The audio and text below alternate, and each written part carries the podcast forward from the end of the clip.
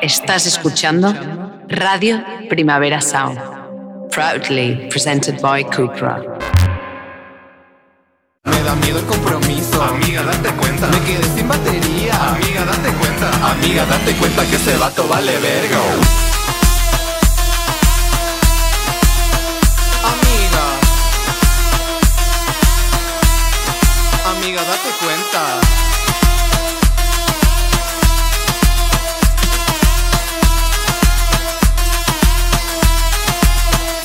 Cuenta. Hola amiga. Date cuenta. ¿Cómo estás? ¿Cómo nos ha cortado ahí, ¿Has visto? Justo en el momento, Justo en el momento. preciso. Eh, Begoña, ¿de qué te has dado cuenta esta semana? Pues mira, me he dado cuenta de que hay dos tipos de personas, las que, y dos tipos de mujeres más especialmente, en las que ven un lazo y corren hacia él y las que ven un lazo y huyen, porque ahora ya has visto que vuelven a estar súper de moda, los lacitos estos que ha puesto de moda Sandy Liang, diseñadora esta americana que está tan de moda que a nosotras ya nos gustaba, ¿te acuerdas? Nos enviábamos capturas de sus forros polares que jamás Sí, los compraremos porque imposibles. valen 2.000 dólares. Eh, ¿Y tú de cuál eres? ¿De qué tipo de chica Tú lo eres? sabes, yo lo sé, yo lo sé, Tú lo pero sabes, para, las amigues. yo veo un lazo y me tiro a él. O sea, es que, pero hasta en sitios insospechados, porque mira, te fijaste el otro día cuando Ana Castillo hizo su post para denunciar la bifobia, se puso ese filtrito de lazos y pensé, ay, mira qué mono. Sí, sí, me mandaste la captura, de Te hecho. mandé la captura. Sí. Eh, no, te mandé la captura de Úrsula Corberó, Cierto. entrevistada por Juliana Canet, que llevaba dos clipitos de lacitos de raso pequeñitos que me parecieron monísimos y que aún no he intentado copiar, que deben estar en asos. Eh, Sí, en cualquier plataforma con niños eh, haciendo los lacitos para ti, pero sí, ahí, Sí, ahí, ahí exacto. están, ahí para mí, concretamente. Pero a la vez no me siento muy cómoda con esta tendencia, con, con- con esta, no esta tendencia, con, con este impulso mío, porque no creo que represente lo mejor. No. Y en el fondo no me gustaría reprimir este lacismo. Y, y yo creo que en este momento de mi vida mm, me hallo en una bifurcación. Entonces tengo dos opciones. O reprimir este lacismo y convertirme en una arquitecta escandinava, Vale. cosplay de arquitecta Muy bien, escandinava, Sí, o sea, que nada lazos, nada, negro, tal, comprarme unas New Balance las más feas que haya. las más grises. Las más grises. Sí, entiendo. Con un poco de, de, Vale. reflectante, Sí. unos calcetines altos, pero como con el logo, como que se ve Adidas, pero como de, de hacer deporte de verdad, que es Sí. algo que nunca me pondría, porque yo intento hacer el calcetín, pero entonces al final me acabo comprando uno de, de perlé o con un poquito de glitter. Entiendo, entiendo. Siempre Sí, ahí sí, hacia sí. lo bonito. A lo cute. A lo cute.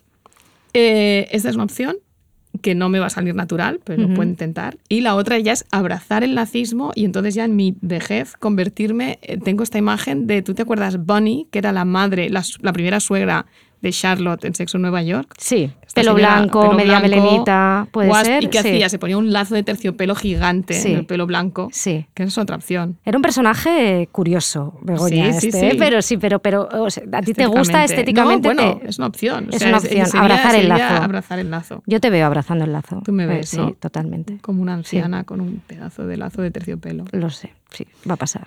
Pues probablemente. ¿Y tú de qué te has dado cuenta? Pues mira, yo me he dado cuenta esta semana de que, como tú, existen dos clases de personas y hay personas que tienen eh, Hotmail y el resto del mundo. O sea, yo me he encontrado en las Existen. últimas, existen, eh, están entre nosotros, gente que todavía usa Hotmail. Yo, eh, mi cuenta de Facebook ya no la puedo usar porque la tenía asociada a mi Hotmail, me olvidé la contraseña, Mark Zuckerberg me pide casi ya una prueba de sangre o de ADN para que le diga que, y, me, y yo no quiero entrar nunca más a Facebook, o sea que me da igual, pero me he encontrado con varias personas que siguen teniendo Hotmail. Yo y me he encontrado con personas recientemente y, y personas que no lo sospecharías. Claro, como y te lo jóvenes dan. como muy extremadamente online. Y Claro. dices, ¿cómo, ¿Cómo ser? puede ser? Es una cosa irónica, es como claro, un nuevo móvil de exacto. tapa. Yo creo que lo, lo- lo pensaba el otro día y pensaba, es como la gente o que eh, llegó la televisión en color y se quedó en el blanco y negro por, por impostura, o exactamente la gente que con el móvil de, ha vuelto al móvil de tapa y en plan, no, no, yo es que tengo este móvil de tapa, eh, ya no uso WhatsApp, que eso es un privilegio también, y es gente que, entonces, yo no entiendo, la gente que tiene Hotmail, el Google Calendar, que rige Claro. nuestra vida, que esta semana se cayó y parecía el apocalipsis para muchísima gente y un respirito para otra, pero es como, como cómo funciona sin Claro, que es Gmail muy hoy en día. el Google Calendar, porque la, Sí. o sea, la gente te mete en sus calendarios y luego Sí. todas las notificaciones. Todas las noti- sí, sí, que en el fondo es, eh, bueno, es un privilegio igual tener Hotmail o no, yo lo voy a dejar ahí fuera. Sí, pero existen, existen y son, son un colectivo. Sí, y Dispar. luego eh, otra cosa de la que me he dado cuenta es que soy una chica Mitski en un universo de Olivia Rodrigos. y eh, Eres como, como los chicos tristes de como Paul Mescal. sí, yo voy a seguir con Mitski Forever. Ha sacado que un sí. discazo esta semana. Estoy, bueno, me encantaban sus vídeos explicativos que ha hecho desde Twitter. Ella maravillosa sentada en un piano contando sus canciones. Y de esto nos hemos dado cuenta esta semana porque es muy importante hacerlo. Y aquí estamos a nosotras para solucionarlo con las amigas. Somos Noelia Ramírez, la que os está hablando, y me acompaña Begoña Gómez Urzaiz. En el micro y en la producción de sonido está Rob Román. Y en las cámaras tenemos a Albert Alves y Nacho Medina.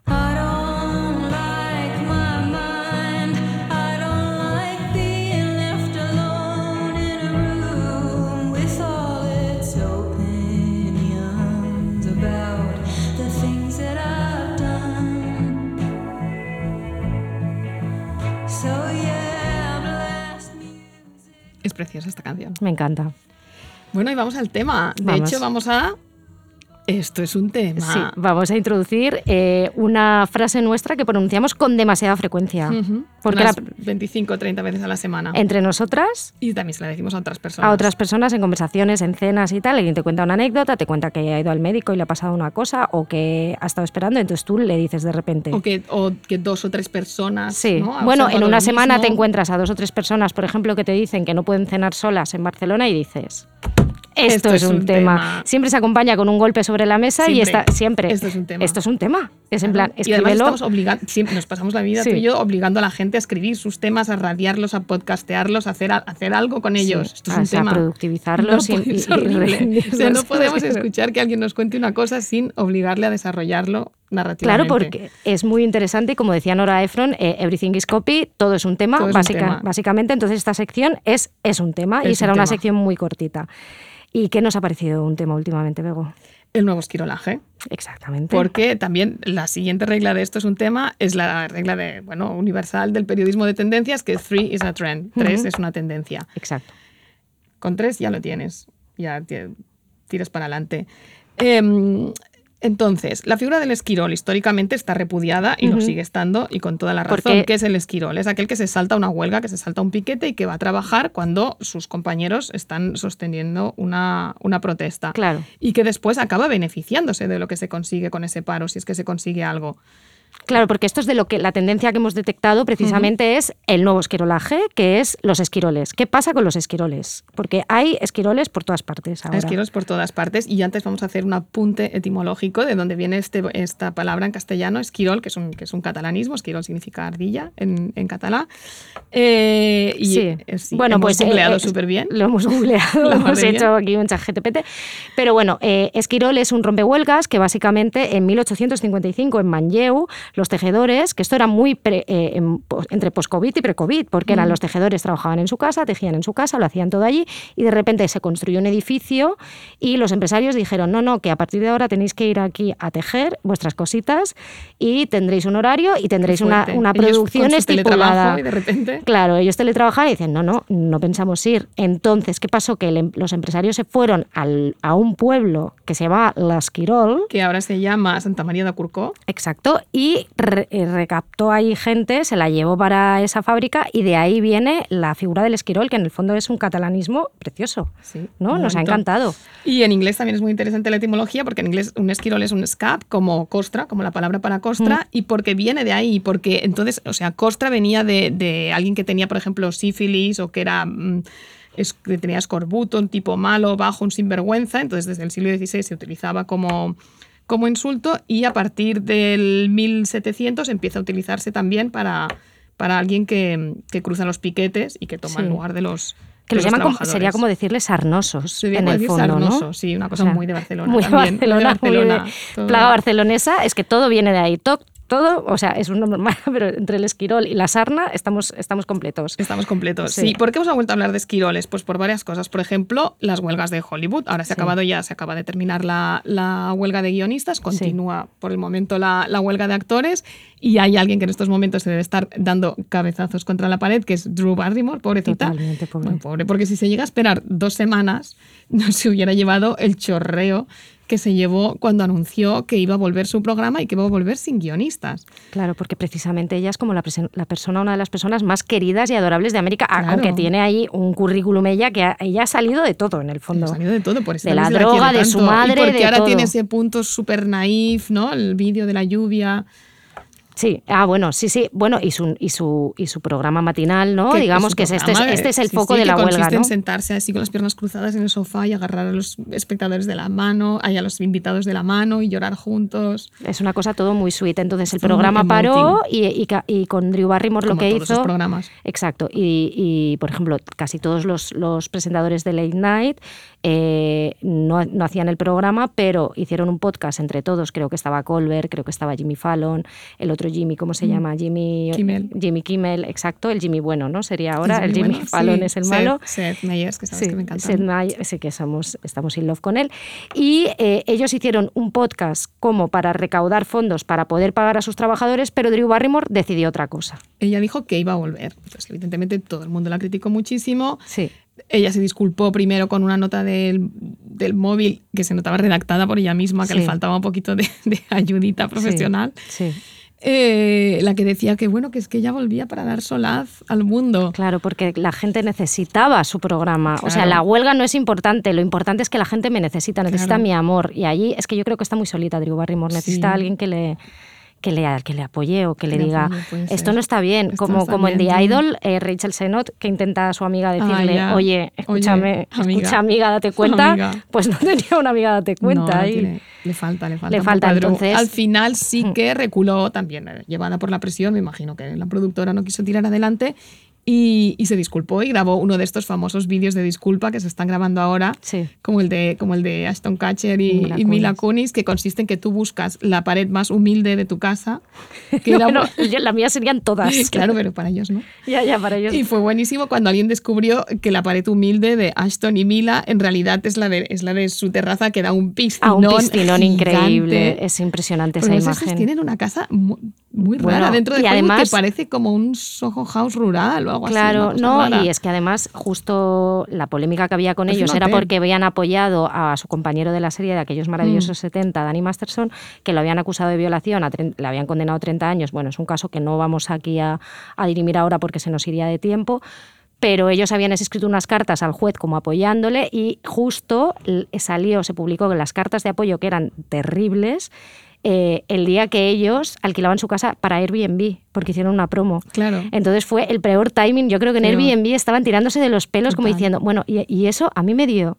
Una paz de No, no, espíritu. ¿sabes como el, el- la palabra esta alemana de... Exactamente, esa, pues era como, ¡buah, qué bien! O sea, todo cuadraba en plan Aston Catcher, Mila Kunis, Airbnb, Airbnb, todo es por, por el todo- venga. todos ahí retor- retorcidos. Pero bueno, eh, más allá de los vídeos, digamos que con Drew Barrymore lo que pasó es que ella, que era la sweetheart de América, todo el mundo decía, no esperábamos esto de ti, que fueses una esquirola, y sin embargo sí que había como Bill Maher, que es otro cómico que tiene otro late night, que en el fondo sería como si hubiese aquí una huelga de guionistas, Pablo Motos decide de- Pablo Motos haría totalmente su programa rompiendo la huelga y, y todos los de su equipo estarían encantados. Tamara, las hormigas, el marido de Nuria Roca, que es un ser despreciable. Totalmente. Estarían todos felices. Estarían todos yendo Y en el por- caso de Bill por- Maher, que es el típico cómico canallita, mm, que antes se, se suponía que se alineaba con la izquierda y de tan canallita mm, se ha vuelto de derechas, eh, a nadie le sorprendió tampoco. No, no, no, no. Pero a Drew sí. Claro, Sí, nadie digo, nadie se esperaba de esto. Yo no. me lo esperaba porque es como, tía, si tú eres una persona, no sé, pero que yo creo que están muy solos estas Ya, personas en la fama sí. y no tienen amigas que les digan, amiga, date cuenta. Amiga, date cuenta. Y hay, hay un, hay un otro, otro fenómeno que yo no conocía y que tú me explicaste que es muy interesante. Sí, claro, es como el esquirolaje cuando se cruza con TikTok. Eh, A finales de julio hubo un caso de una enfermera eh, que hizo el clásico, una enfermera que tenía unos, ya tenía muchos seguidores para ser una enfermera normal y corriente, Mireia Bustamante, tenía más de 50.000 seguidores, y filmó uno de esos vídeos de A Day in the Life, en los que cada, las personas explican lo que hacen a lo largo de un día, que la mayoría son muy aburridos.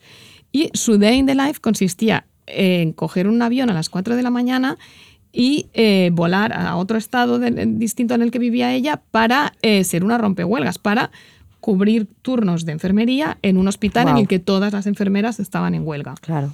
Qué fuerte. Eh, pero ella eh, lo, lo contaba como tan natural, ¿no? Pues Sí. esto es lo que yo hago, cojo mi trolley, me voy al aeropuerto, no sé qué, llego aquí. Tampoco era nada envidiable, era, era, era dura su vida también. Sí, o sea, el speech tampoco era como de, de heroína, ¿no? No, simplemente simplemente, lo el, de una o sea, a las neutral. 8 cojo el avión, aquí llego a las Sí. 12, eh, tal, vale. Pero eh, evidentemente la gente se le echó encima eh, de malísima manera porque además hubo otras enfermeras que son así como medio influencers que lo Ujú. repostearon. Entonces, bueno, típico, típico Vale.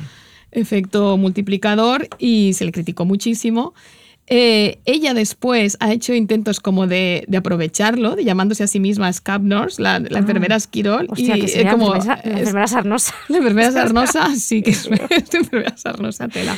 Sería muy, Y no es ha muy hecho varios vídeos más como criticando a la gente que le critican, intentando justificarse y diciendo que, bueno, que, que al final tenía que, que trabajar, ¿no? Claro, Pero, bueno, pero es sí, curioso claro, como que ha hecho de sí. eso una brand. Eso también Sí, sería sí. Un, un caso de nuevo esquirolaje. Sí, sí, hacer, hacerte el brand. Y, y el último que, que nos flipa a las dos es el caso de las jugadoras de la selección española.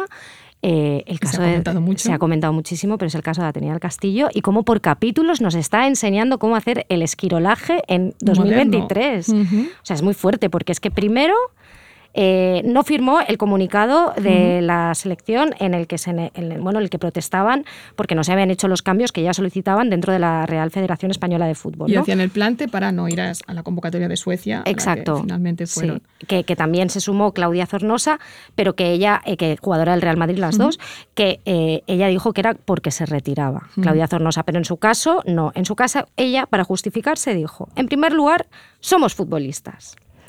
Teniendo en cuenta lo sucedido en las últimas semanas, nunca está de más recordarlo. Nos debemos a nuestra profesión y tenemos que cumplir con nuestro deber. Ok, amiga. es que Ok, sí, somos, sí, somos futbolistas, nos futbolistas. debemos a nuestra profesión. Ya, pero es que tus amigas, o sea, tus, tus amigas no, tus compañeras están luchando para que tu profesión sea más noble, sea, o sea, estés mejor capacitada. Es que si esto sale adelante, tú vas a tener todas las, las, las consecuencias positivas de esa lucha. Claro, que Pero aparte, ella- aparte que en este caso era como más difícil separarse porque estaba claro que iba a quedar mucho más señalada porque las otras son 39, quiero decir, o 38, que Claro. son muchísimas más. Sí, sí, sí, sí. Y las que habían firmado los comunicados anteriores eran más aún. Eh, que contraste también este discurso no tan pobre con, con los otros discursos que están dando eh, Alexia Putellas, Putellas, Irene exacto. Eh, que son como que yo creo que se debería estudiar, eh, en- en- o sea, deben hacerse ya tesis en, en las universidades de cómo conseguir cambios eh, laborales ¿no? A, a través de la organización y de la autogestión que están haciendo y de un bloque unido, ¿no? Primero sindicándose ellas, creándose su propio sindicato de futbolistas, que son nada, o sea, es que realmente, o sea, lo han hecho desde cero, Sí, todas sí. juntas. A mí me sorprende también la retórica de ellas. Esto lo comentaba el otro Mm. día también, creo, Alana Portero en, en Twitter, en X. Eh, porque, bueno, tampoco son reinas de la oratoria, tampoco están haciendo grandes alardes, pero, pero sorprende lo, lo claro que hablan, ¿no? Y, y como la intención Sí, que sí. tienen, sin ocultar nada, sin... Sí, sí. No, yo veía ayer, a, ayer a Megan Rapinoe también hablando sobre el caso de España y tal. Y, y es flipante porque, claro, siempre tienes en la cabeza ¿no? la imagen del futbolista diciendo, bueno, muy bien, el mister no ha ido bien, el fútbol es así. ¿no? sí. Esas, esas muletillas de, y, y- y de que jamás, jamás los futbolistas masculinos Bueno. han, han hecho nada. Está Borja Iglesias y dos más y ya está, ¿sabes? Pero que no hay, no hay nada más. Pero bueno, y el, el último, sí, eh, ya el último de, de Atenea bueno, del pero lo que hay que Castillo- decir, Atenea del Castillo, exacto. Sí. Eh, de la que hay que decir que eh, hay fotos suyas en el Valle de los Caídos con su chico y comentando Exacto, fotos sí. de su novio en el Valle de los Caídos. No, no, no, en un, en un puente. Ah, en, el- En un puente y luego en un no- en un puente- puente en el que pone Viva Vox. Exacto. Y entonces ella le, ella le pone un comentario. Le eh, pone, no, puedo, contigo, y con el emoji se me cae la baba, emoji corazón en los ojos. Sí, y ya la última que nos ha fascinado como totalmente nuevo fue esquirolaje. como nuevo esquirolaje, como, como guiñito, incluso como, como tú Como decías. dog whistle, ¿no? Exacto. Como lanzando eh, señalitas, ¿no? A la gente, en este caso de ultraderecha. de ultraderecha que es su público eh, y que es su gente, ¿no? La que ella debe sentir su gente, que es en, en la foto de equipo que se hizo con él se acabó, todas las jugadoras levantaron en Suecia. en Suecia, levantaron el puño izquierdo y ella Levanto el derecho. Levantó el derecho y con una sonrisa como, como, pilla, ¿no? como, no te vayas a pensar que yo aquí sí, vela chao, pero en según qué meeting, ¿no? Sí, o sea, es como, es como, Sí, sí. eh, totalmente. Entonces, pues nada. Bueno, es- sí, sí, los, los simbolitos, ¿no? Y la imagen. Eh, Y este neosquirolaje es importante detectarlo porque ante un mercado de trabajo cambiante, que las huelgas ya no son lo que eran, porque los contratos ya no son lo que eran, y en el que todo es contenido, eh, la conversación está, cultural está marcada por el contenido.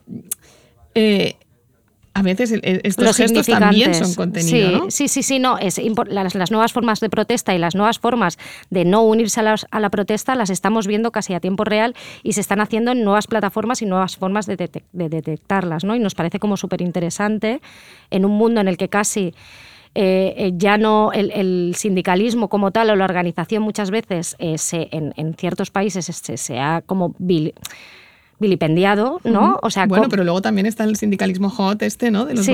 baristas que se sindican y... Claro, pero es que es, yo cuando hablo, por ejemplo, entrevisté a Sara Jaffe la semana pasada, que ella ha seguido mucho los movimientos sindicales de Estados Unidos, y le decía, qué paradójico es que en Estados Unidos ahora estáis viendo el sindicalismo como algo cool, y en España mucha gente, sobre todo mucha gente reaccionaria, no nosotras, Sí. ¿no? Pero tú hablas con mucha gente joven incluso sobre Sí, sindicatos sí. y tal, y es como vividores, come gambas, ¿no? Toda esta sensación de las fotos de los sindicalistas con los empresarios y tal. Entonces es como cómo se puede intentar hacer cool, pero a la vez, por favor, no hagamos el neosquirolaje cool. O sea, vamos a saber detectarlo, ¿no? Amiga, date cuenta de detectarlo. Por favor. Y también nos ha llamado mucho la atención, ¿no? Por ejemplo, cómo, cómo han navegado toda esta cuestión de la huelga de Hollywood en, muchos de los podcasts que escuchamos, ¿no? Claro. Como, por ejemplo, Keep It, que es nuestro, Sí. consideramos, ellos no lo saben, pero nuestro podcast hermano, como las Sí. ciudades hermanadas de las fiestas mayores. Exacto, ella, eh, sí, como en la Merced era, eh, no, era un país. Kiev, ¿no? No, Ah, ah, no, era Kiev, sí, era Kiev. Kiev la ciudad, pues nuestro podcast hermanado sería Kipet. Ellos no lo Sí. saben, pero algún día lo serán. Sí, nos encanta. Los Y- escuchamos desde hace muchísimos años. Sí. Son amigos nuestros, ellos tampoco lo Sí, saben. tenemos pero para social total sí. con ellos. Y, y ellos, claro, eh, claro. ellos eh, también son guionistas, ¿no? Y, y en- y el programa consiste también en, hacer- en hablar de pelis y hablar de cultura pop y de traer gente que habla de sus productos. Claro. Pero durante todos estos meses, ¿cómo han logrado eh, seguir haciéndolo sin tener invitados que hablen de sus cosas? Claro. Que eso Han respetado totalmente, sí, y en muchos exacto. otros podcasts. Mm. Han respetado totalmente la huelga de guionistas, que es una cosa que ha sido muy importante a la hora de generar contenido también, porque de qué sirve que tengas a un montón de gente haciendo huelga si tú vas a seguir haciendo tu podcast hablando de la última serie de Netflix, ¿no? Entonces, pues eh, ha sido una manera muy noble y como que a los nuevos tiempos, a falta de reglas, pues sigamos Sí. estos, estos patrones, hay, que, ¿no? hay que inventarse nuevas maneras. Y ahora viene un momento clave en el podcast, que son las menciones amigas, que a diferencia de la tienda amigas, son recomenda- recomendaciones que haremos y en las que creemos firmemente para que podamos seguir bebiendo gracias a este podcast que nos da de beber. Este podcast que nos da de beber. Primera Sí, mención, la, amiga. mm, eh, la primera mención amiga es un plan estupendo para todos los menores de 35 años que estén en Barcelona el 6 de octubre. Si te gusta Euforia, We Are Who We Are, La Llamada y Lost in Translation, deberías apuntarte corriendo al Vive 35, que se llevará a cabo en el Mercat de las Flors con el espectáculo de danza, música y artes visuales This is Not an of Love and Resistance de Aina Alegre y que ya lo presentó en el CREC, triunfó muchísimo, es una maravilla. Entonces, Radio Primavera Sound vuelve a sumarse a esta iniciativa que acerca la agenda cultural catalana a los jóvenes por menos de 20 euros, un chollo, nosotras no entramos, Bego, No ya, ya lo no siento. y ese día además habrá una full RPS Experience, el, digamos, podéis tenerlo ahí todo, el público acudirá al show de los podcasts Plaes de Vida y la Trinae en directo desde Almarcat. Y ojo que vuelve nuestro DJ favorito y con mejor pelo, Sergi Cuchart, acá DJ Colmado. Todo esto el 6 de octubre en el Mercat de las Flors, te puedes apuntar en vive35.cat barra programación. Muy bien lo has hecho. ¿Has visto? ¿Quieres Mención otra, amiga. ¿Quieres otra mención amiga? Venga, va. Venga, te la doy. Pues la segunda siguiente mención amiga es la peli Orlando, mi biografía política, que es la primera, creo que es la primera película del filósofo superstar Paul B. Preciado. El docu tiene forma de carta que Preciado le escribe a Virginia Woolf, porque Woolf es la autora de Orlando, la primera, la novela que escribió en 1928 y que se considera la primera obra de ficción en la que el personaje cambia de, sexo a mitad de la acción. En una ocasión le preguntaron a Preciado, ¿por qué no escribes tu, tu bio? Y él contestó, bueno, es que ya la escribió Virginia Woolf. Wow. Entonces la peli es una cosa muy curiosa, es una interpretación de esta obra, pero también es una manera de contar su vida como en pequeñas viñetas. Mm, Tiene un lenguaje visual así muy poético, es muy interesante. Hay un momento en que Paul se dirige a Virginia y le dice, si tú supieras, el mundo contemporáneo está lleno de Orlandos y estamos cambiando el mundo. Así que está Así muy es, bien. así es. Se estrena el 11 de octubre en bastantes cines de España, los Golem en Madrid, los Girona en Barcelona, la Lóndiga en Bilbao, Yamaguchi en Pamplona, esto lo he puesto porque me encanta decir Yamaguchi, un homenaje a Maya Romero también. Muy bien. Y, y bueno, Preciado Superstar, ¿no? O sea, es Preciado como solo filósofo la pop peli, ya, ¿no? sí, o sea, que por favor, que, que desbanca el coreano, que estamos ya un poco del coreano. Sí, sí, sí. Hasta, bueno, son muy distintos, no Son vamos a ponerles sí. en la misma balanza. Sí. Pues nada, pues estas han sido las menciones amigas de hoy. El lunes a la noche. Me quiero matar pensando que mañana tengo que ir a trabajar. El martes a la noche me quiero matar pensando que mañana tengo que ir a trabajar. El miércoles no aguanto, salgo a bailar. Nos hace mucha ilusión introducir hoy a nuestro primer colaborador, Noelia. Tenemos seccionistas. Estoy emocionadísima. Yo también. Muchísimo. Nuestro primer colaborador no es otro que Marcos Bartolomé y vamos a citar su bio que hemos encontrado en la web del Orden Mundial. Bueno, esta es la bio de Marcos Bartolomé, ojo, ¿eh? Asturiano, un poco madrileño y barcelonés a la espera de arraigar. Doble graduado en Periodismo y Relaciones Internacionales y máster en Estudios Árabes por la Universidad de Georgetown. Otrora analista de medios digitales y docente de, perdón, docente de español.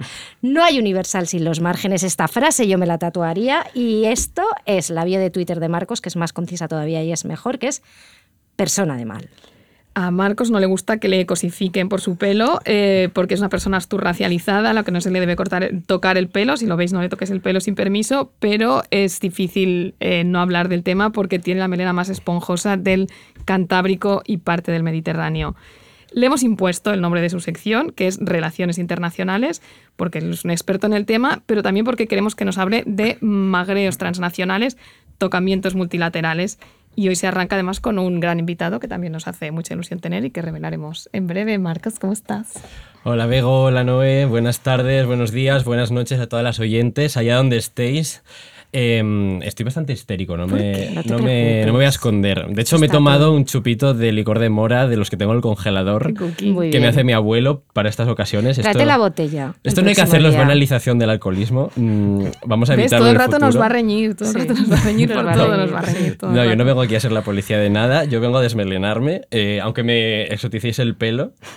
Como siempre hacemos, siempre Como nos siempre acusa de eso, Marcos. Sí. Es que, a ver, un día yo me voy a quedar sin pelo y entonces ¿qué haremos? No tendré personalidad. Es Ya. Imposible que te quedes sin pelo. No, tú nunca jamás te vas a quedar No sin te va a pasar. No, pero esto de lo cosificar el pelo, a ver, yo creo que es un poco porque los hombres cuando tenemos el pelo largo es como que llama mucho la atención y luego hay mujeres con pelo de rica maravilloso, incluso sin ser rica, y no hay nadie dándoles todos los piropos que estas personas necesitan y deben recibir. Claramente. Entonces a mí esto Pero tú tienes un poco pelo de rica. Tú tienes también. pelo de Tú rica, tienes pelo de totalmente. rica. Marcos. O sea, Pero eh, nosotras tenemos el detector de pelo de rica encendido y tú tienes pelo de rica. ¿Veis ¿Tienes cómo me están exotizando y cosificando sí, el pelo claro. completamente? Sí. En fin, ser Bueno, asturiana es eh, una es cuéntanos una un poquito, como un poquito de, eh, qué, qué- qué nos vamos a encontrar eh, en tu sección. Pues mira, os cuento. Bueno, primero os quería, os quería agradecer que hayáis querido contar conmigo porque, bueno, sois unas tías maravillosas que yo ya os escucho desde que empezó esta sección en 2019, que yo iba a la universidad ahí a, a Washington rodeado de gente de esto nos enteramos ayer y me hizo muchísima ilusión. Hombre, es que claro, yo siempre relación parasocial, que le hemos quitado el prefijo recientemente, ¿no? Totalmente. Sí. No, no tan recientemente. Bueno, ya hace, sí, hace meses y meses, pero bueno. Que, que- ¿Quién me lo iba a decir a mí, no? Cuando estaba yo amargado en Washington, yendo a la universidad en bicicleta, escuchándoos ilegalmente con los cascos y, y de, pues, de repente...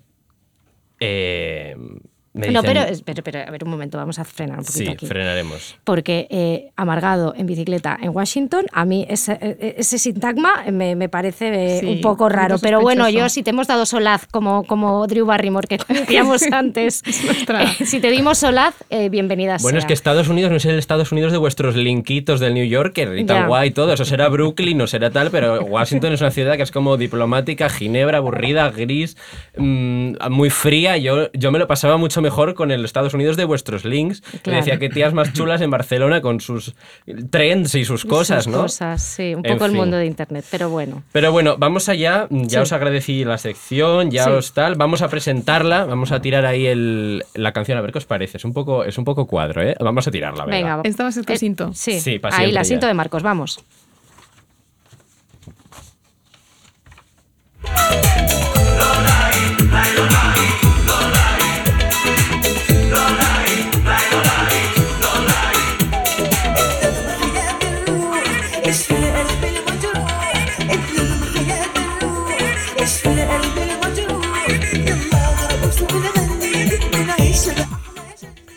Bueno, como decía, este favor, nombre de sección. A favor, ¿Estáis a favor. Sí, yo, yo es que decir que esta banda sonora que pones eh, la veo muy a idanizar, vídeos de aidanizar. Hombre, claro. ¿Y sabes dónde la descubrí Tú esta eres canción? muy de vídeos de Aidanizar. La descubrí en La. Gomera esta canción, que es donde yo ejercí por mi cumpleaños, que me fui de viaje solo a La Gomera. Sí. Y estaba desayunando en la fumería Carlos de La Gomera Sí. y estaban poniendo este disco, que es una, una tía mm, eh, judía del Magreb que tiene este dúo en un disco con eh, una agrupación eh, que se llama Los Niños de Bor- Los Niños de Sara, que son unos gitanos de Montpellier.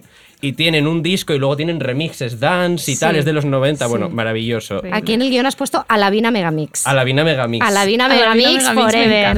Y a mí muy esto a- me parece muy, con Danizar esto. en, en Emiratos Árabes Unidos, surcando las aguas. eh, I love my life. Bueno, Muy bien. Relaciones internacionales. os lo presento, sí que nos enrollamos. Vale. El nombre Entonces, no es tuyo, te lo dimos. El nombre me lo disteis y yo tuve ya que gestionar cómo hacía que esto tuviera algún sentido. Entonces, yo he estudiado Relaciones Internacionales, que es una carrera que es la sexta con más arrepentidos y solo sirve, mm, si quieres ser diplomático, no sirve, porque mm, la gente que quiere ser diplomático tiene que hacer derecho. Tiene que y- nacer en una carrera de, Sí. de una familia de diplomáticos. Efectivamente, cosa que yo no tengo. rica, Mm, ¿no? Sí. Sí, aunque tenga pelo de rica, Lo tienes, no, no pero no tienes momento. el legado. Estamos en ello, lo estamos intentando, ¿eh? Muy bien. Pero, pero bueno, que yo me veía en unos mundos muy de elecciones, muy de mm, relaciones internacionales, muy serio todo, ¿no? Eh, intereses mutuos entre España y Francia.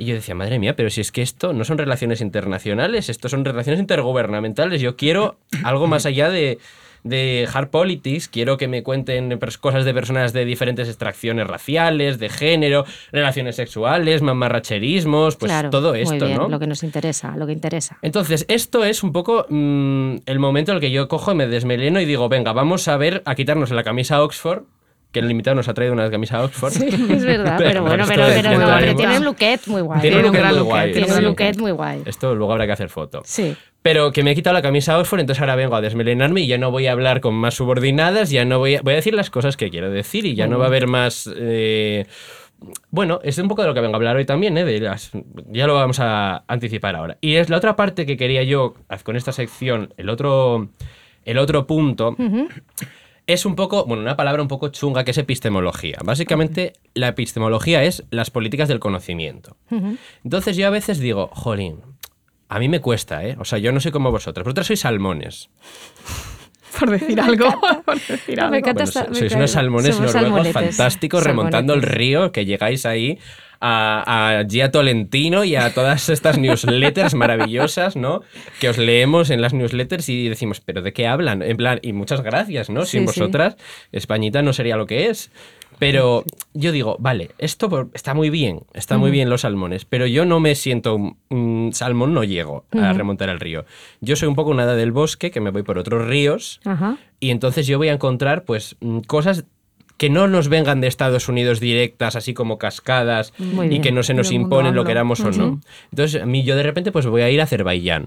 Perfecto. O voy a ir a, mm, no sé, a ver qué está pasando en el mundo drag de Brasil, o a este tipo de cosas, ¿no? Voy a intentar romper un poco esa jerarquía del conocimiento, esa epistemología que a veces nos tiene un poco esclavas a todas. Bueno, muy bien. O sea, nos estás sacando del el secuestro del discurso que lo hemos hablado, de la conversación secuestrada, y tú nos estás llevando a salir, nos vas a sacar del secuestro. ¿Cómo es el tecnicismo vuestro? ¿Generadores de discurso es? Exacto. Vale, Pero tú pues vas a generar ahora Vamos discurso. a intentarlo, vamos a intentarlo. Vale. Vamos a generar lo, lo que podamos. ¿Y con qué empiezas? Venga, Y hoy vienes con eslogan potente. sí, yo vengo en defensa del mamarrachismo hoy. Entonces, como ya ni camisa Oxford ni nada, mira qué camisa traigo así más... eh, la llevé para una boda el otro día. No sé Bueno, qué... Lucazo. ¿Y qué tal? Muy bien, triunfó ¿Sí? mucho la, ¿Ves? la Me boda. Debajo de un hórreo, como en la presentación del disco de Rodrigo Cuevas debajo de un hórreo, pues fue la boda debajo de un hórreo también. Vale, otro y entonces día. vengo a hablaros de eh, las políticas de respetabilidad. Ese es el... Muy bien. Ese es el eslogan de hoy y eso es contra lo que vamos a ir. Y para eso nos hemos traído libritos, ¿vale? Vamos a hablar primero de las políticas de respetabilidad. Bueno, primero las vamos a definir. Vale, sí, cuéntanos qué es esto, No por sé si os parece bien, los vamos a, las vamos a definir. Lo he puesto en el chat GPT, ¿eh? ha sido muy... Sí, Ha sí, sido sí, muy estamos, nosotros también hemos tenido un momento antes de ChatGPT de vamos a definir Esquirol. ¿no? Pues tú defínenos políticas de la respetabilidad. Vale, las políticas de respetabilidad son un conjunto de normas, de comportamientos y de expectativas sociales que se han desarrollado históricamente en muchas comunidades minoritarias especialmente en las afroamericanas, como una forma de adaptarse y resistir a la discriminación racial y los estereotipos negativos. Promueven la idea de que para luchar contra la discriminación y avanzar en la sociedad, las personas de color deben comportarse de cierta manera, adoptar ciertos valores y normas de comportamiento considerados respetables. Sí, esto en mi casa, eh, eh, no- siendo de familia obrera, era, por ejemplo, al profesor siempre es- tiene la razón, tienes que llevar los zapatos lustrosos, a la policía no se le cuestiona nada, porque no, o sea, quiero decir, con las, con, con- eh, quiero decir que sí, depende de qué estrato social estés y de dónde vengas, se hace de una manera, pero Sí, que tú ya tienes, ¿no? O sea, es como cuando en las familias, digamos, eh, negras siempre está la conversación, ¿no? Cuando es para hablar de la policía, ¿no? De cómo Mm. tienen que responder hacia la policía y todo esto, ¿no? Que son estos ejemplos que hay del que es súper interesante, ¿no? Es súper interesante y, y realmente es un adoctrinamiento. También lo vemos mucho en las, en las personas que son inmigrantes de segunda generación, sus padres, los que emigraron. Eh, también les dicen toda esta retórica del no molestes, del no, no siempre sea amable. ¿no? Es, es al final una manera de comulgar con, con el opresor. Que se visto- Entonces- se, ve mucho también pues, en, en- en el estamento médico, ¿no? Cuando Sí, no- de no molestar el médico y a veces hay gente que se muere por no molestar. Quiero Sí, decir. sí. No Efectivamente, cuestionar con a el la dolor, autoridad. ¿no? Las la personas autoridad. mayores con el dolor. Sí. Yo he traído ejemplos Yo- porque, bueno, en realidad se ha entendido porque la verdad es que Noelia lo ha explicado muy bien después de, de- de esta definición de ChatGPT, pero yo traigo ejemplos. Y no siempre son cosas como tan... Las personas afroamericanas en Estados Unidos se puede ver muy fácilmente aquí. Por ejemplo, vestirse de manera conservadora. O sea, los, los looks de oficina es esto. O sea, cuando Ángeles Barceló en el programa de verano se enfada con Bob Pop porque le dicen no puedes venir en pantalones cortos, De verdad. esto es son políticas de la entiendo. respetabilidad también. Yo esto no lo entiendo porque además es como hace muchísimo calor fuera y además es que venir en pantalón largo va en contra de, o sea, quiero decir que tenemos que subir el aire acondicionado, que así estamos todas muertas de frío por las políticas de respetabilidad. En efecto. ¿No? O sea, nos porque matan, los nos señor- están matando. nos están matando ¡Socorro! porque es que no. que tenía prohibidísimo a todos los tíos venir en pantalón corto. Claro, y entonces a veces, camisa eh, de claro, manga corta. Sabíamos cuando él estaba en Madrid o cuando él no estaba y venían los tíos en pantalón corto. Pero Claro. a veces de repente cogía el ave y aparecía. Y yo me acuerdo perfectamente de un día el, el- un maquetista, un diseñador, Sí. que no quería levantarse, no se levantó en horas y estaba como metido con, la, con las bermudas dentro de la, de la mesa, pero el, el jefe venía a trabajar con él todo el rato. Y pobre lo pasó fatal, debió estar cinco No, no, horas no, sin no. mear. Creo que al final se levantó. Hombre, Y claro. otro día, eh, otro también llevaba bermudas y chanclas y el jefe le dijo, ¿vienes o vas a la piscina? Madre mía. Con tono ahí de superioridad. Bueno. Bueno, luego hay otros ejemplos así rápidos porque no sé cómo iremos de tiempo. Begoña va a ser nuestro tú sigue, tú sigue, ¿eh? dale, dale, dale. Vale, otro ejemplo muy claro y muy evidente es el hablar con acento andaluz o con acentos eh, que, no, que no proceden, ¿no? Y Juan Lu, Juan Lu Sánchez tiene un podcast muy bueno, El Día de Andalucía, hablando de esto, diciendo... Era muy eh, bueno, yo lo escuché sí. que eh, puso un- empieza con un clip de sí mismo, Sí, eh, forzando totalmente un, un acento así Sí, ¿Se mesetario. llama glotofobia esto? Exacto, sí. Y autoglotofobia, que es lo que tenemos todos, ¿no? Yo recuerdo una vez que estábamos haciendo un musical de Mamma Mía y me- ¿Dónde? en, en el, en el instituto Este lo organicé yo. Bueno, tuve que cambiar el Este guion. momento de Marcos, recuerdo este momento de, bueno, imagínate, en Grecia. No, ¿Y tú qué, tú qué papel tenías? Yo era el, el- bueno, el, el letero, supuestamente, el protagonista, el, no sé cómo se llama en la vida real. ¿Colin el- Firth? O... Es- no, no, no, el, el hijo, el hijo. El que tenía Ah. el, bueno, el que se casaba con la chica. sí, sí, sí, Sí. Y tuve que cambiar el guion porque no podía ser en un colegio religioso tres posibles padres. Vale. Ah, no Ah, me digas. Y, coño. y paró, el ensayo general el profesor de lengua Sí. y me dijo, perdona Marcos, ¿podrías abandonar ese acento regional tan marcado? No te creo. Y yo dije, pero perdón, si somos todos de la misma región, en plan, solo tengo el acento regional marcado, en plan, que me estás contando? Y yo luego dije, esto me está... que-". Luego ya, esto muchos años después, Claro, de claro, hecho, hace una pero semana, dije, Sí. este me estaba disciplinando la pluma, no me estaba disciplinando el Ah, acento regional seguro, marcado. seguro, seguro, seguro. Pero bueno, esto no estoy seguro, no lo Esto podemos es como afirmar. que luego te das, te das cuenta. Vale. Vale. otro ejemplo, venga. Evitar la confrontación o el comportamiento que pueda percibirse como amenazante. Pues aquí, por ejemplo, eh, el tópico de la angry black woman, de la mujer negra enfadada, ¿no? que, que habla gritando eh, y, y que, y que tiene que hablar de una manera que quizás no es la suya, con unos términos que no son los suyos, Sí. porque, porque es lo que la sociedad mainstream, la sociedad mayoritaria está esperando de esta persona, ¿no? Sí, Y aquí que en Barcelona es el las- civismo. El civismo. sí. Hoy el civismo. El civismo barcelonés, barcelonés. Por Dios, Por favor, tot silenci, que ningú parli, no es pot jugar al carrer, no es pot fer res. Pero que ya, que ya ha llegado el civismo, ya existe. ¿Tú has visto que te apuñalan y da igual, porque ya no sale, porque no ha pasado nada, No porque ya no está colado. Entonces todos somos Ya nos roban cínicos, relojes, ya nos roban relojes y si te roban, mira, no pasa no nada. pasa nada. Bueno, y no pasa en Madrid menos eso no viene, también. claro, pues ya no está, pasa nada, todo ya bien. está. No, pero sí, pero esto también pasa Angry Black Woman y también pasa con la mujer de barrio, ¿no? Que se la considere sí. muy gritona y muy, y muy, muy ruidosa, ¿no? Y el último que traigo es el centrarse en la educación y en el logro académico, que yo por eso ahora en la bio de Twitter ya no tengo puesto la... Tengo puesto el... ¿Ya no tienes Georgetown? Eh, Georgetown, ¿qué más No, da? Persona de mal. Pero tú- claro, soy una persona de mal contra la respetabilidad y punto. Porque, Claro. ¿qué pasa? Que al final yo las, más, las cosas que he aprendido muchas veces las he visto en Twitter, las he visto en Facebook, me he estado por ahí metiendo por los mundos de Dios o leyéndome no sé qué cosa que me pasó mi hermana. Total. Y, y hay que deconstruir completamente ¿no? esa, Tu esa jerarquía de algún día también. Mi hermana va a venir aquí, vamos, por lo saben favor, los mayas. por favor, venir saben los mayas totalmente. En fin, bueno, ya se ha quedado claro lo que es. eh, Sí, eh, ya sabemos ¿no? ejemplos de políticas de respetabilidad que nos imponen cada día pesadísimos. Vale, entonces la tesis un poco, que luego con el invitado lo vamos a un poquitín más, pero la tesis es un poco que las políticas de respetabilidad lo que hacen es desempoderar los movimientos sociales. Entonces, vamos a empezar con la comunidad afroamericana rápidamente. Eh, en la era de los derechos civiles, en los 50, 60, etcétera, es muy conocido el boicot de, de Rosa Parks, ¿no? Eh, la mayor parte de las estadounidenses conocen este, este tema, pero no fue Rosa Parks la primera persona en, en hacerlo. Hubo otras dos mujeres que son Claudette Colvin y Mary Louise Smith, con 15 y 18 años respectivamente, que fueron arrestadas por eh, no ceder los asientos en el autobús. Sus casos ocurrieron antes, pero... em, La historia que nos ha llegado es la de Rosa. Exacto. ¿Y por qué? Pues em, porque la Asociación Nacional para el Advance, a- az- a- La- Avance de las Personas de Color Sí, decidió no publicitarlos ¿no? Mm. porque el padre de Smith era alcohólico, por una parte, y luego Colvin, la otra, em, quedó embarazada en algún momento después de su arresto. Entonces, claro, no interesaba que eso se pudiera utilizar como munición Claro. contra estas personas. Buscaron a la mujer. A la buena víctima, ¿no? Buscaron a la buena víctima. la a la comunidad, con mujer que podía- estudios. Ejemplar.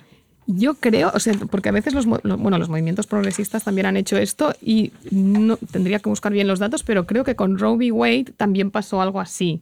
Ah, sí, Como no que tenía ni idea. sí, la Jane Doe también del- se había buscado una mujer, bueno, era una mujer casada, ¿no?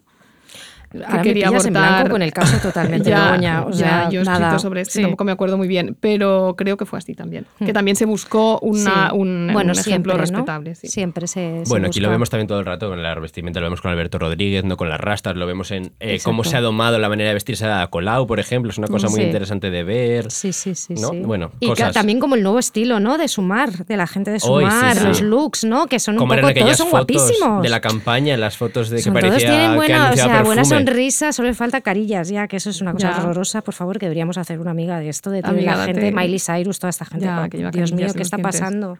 Se están modificando la cara a todos, pero eso es para otro día. Miley Cyrus ha hecho así lo de la bichectomía. No, esto. se ha puesto, yo creo que se ha puesto las fundas de los dientes, ¿sabes? Estas Y ha que se quedado un poco ponen caballuna, y, se- ¿no? y se ha quedado con, con la boca, sí, como caballuna, digamos, Mm. o sea, como, como que no cierra bien la boca y parece que se está mordiendo los carrillos. Sí, parece, la ¿sabes? gente dice que está robando un smartphone. Dice, la- Miley Cyrus saliendo del Apple Store Pues robando sí, un nuevo... entonces es un poco, pero bueno, que da la sensación un poco que la gente de Sumar ha pasado toda por, por, por, por un buen, por un buen pintura, facialista, sí. por un buen ¿no? higienista dental y son todos maravillosos, guapísimos y les tienen pelo de rica a todos. Sí, por Me da envidia. Es Pero muy vamos a ser fuerte. Alfonso Guerra tampoco. No, no, no, no, no, no, no, no, pero no. quiero decir que es un look, o sea, que son muy es un guapos. look, es un look. Son guapos, o sea, yo, vamos, la, la diputada que se equivocó en el Congreso y que tuteó a, a la presidenta Ah, del sí, sí, es Congreso es guapísima. Yo me quedé flipada, pero bueno, esto es otro tema. Sigamos contigo, Mar.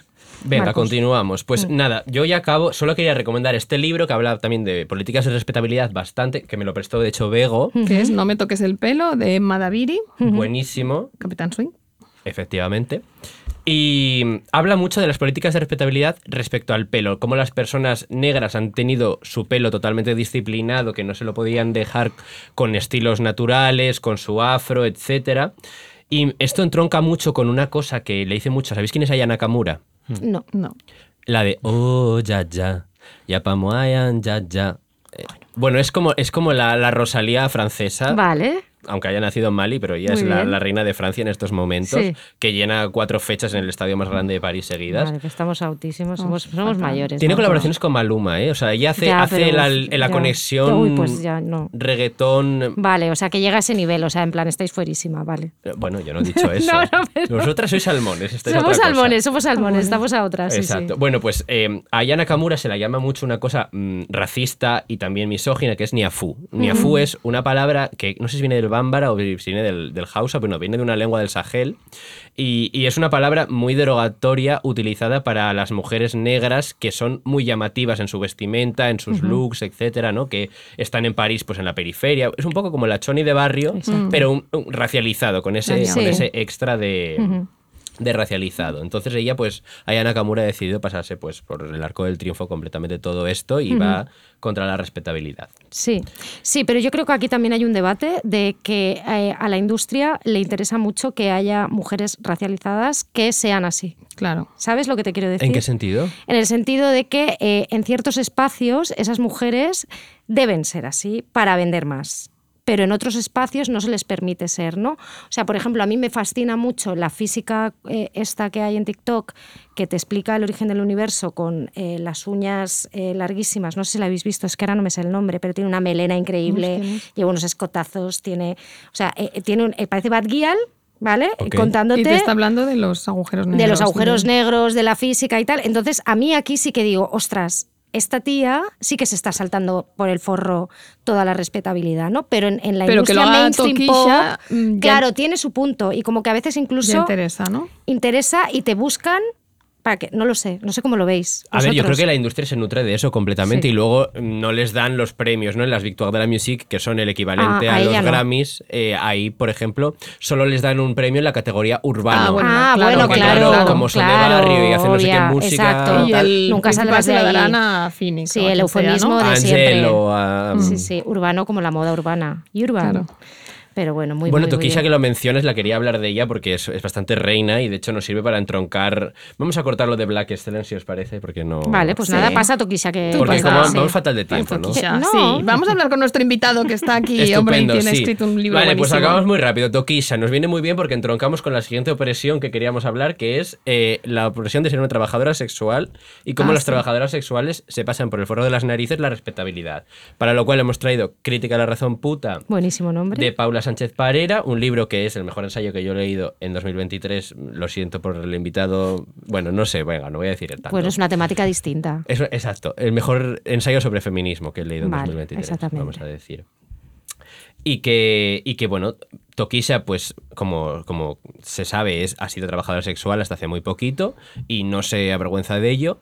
Y las trabajadoras sexuales, pues al final eh, lo que hacen es petarse completamente todos esos marcos, ¿no? Porque nos dicen, em, son mujeres que al final salen a la calle, que no dependen en muchos casos de un hombre, son mujeres eh, que ponen en cuestión el sistema del amor romántico, y entonces son mujeres que, que dicen, no, es que no somos respetables, es que no tenemos manera de serlo, porque aunque deje de ser puta, voy a salir a la calle y se me va a seguir recordando como lo que fui. Entiendo. O sea, es una respetabilidad que está a tal punto de ser puesta en cuestión que ya no hay manera de, de salvarla por ninguna parte. Ujú. Y, y bueno, luego habla una cosa Sánchez Parera muy interesante que es de la jerarquía, eh, y es precisamente lo que yo quería comentar, de cómo la respetabilidad diluye o desempodera los movimientos sociales. Porque hay una cosa que ella comenta en- dentro de- del libro, que es la jerarquía de las trabajadoras sexuales, ¿no? De cómo tenemos por encima eh, a las que hacen contenido, pues quizás para OnlyFans. Mm, eh, vale. Luego bajamos un ellas dicen que no son trabajadoras sexuales, luego bajamos un poco y tenemos las acompañantes, barra escorts de lujo. Entiendo. Vale, bajamos un poco, tenemos a las que trabajan en un, en un club. Bajamos un poco y ya tenemos las que hacen la calle, luego que hacen la calle que son trans o que son sin papeles, ¿no? Entonces, ella dice, no, es que todas somos trabajadoras sexuales. Exacto. Y entonces, al final, pues, si tú rechazas estas políticas de la respetabilidad, si dices, no, es que yo no soy nada respetable, eso lo que, lo que construye es una coalición, lo que construye es un horizonte político. Entonces, yo creo que ya, como estáis hartos de oírme y, queremos oír al. Queremos oír a nuestro invitado, por, favor. Por favor, pido perdón por esto, ha sido muchos minutos. Vamos a meter la, la canción y ya entramos directamente.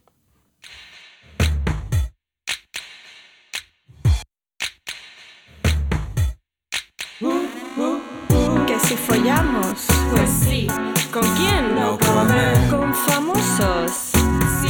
¿Con cantantes? No. ¿Con deportistas? También. ¿Con toreros? No. ¿Con extranjeros?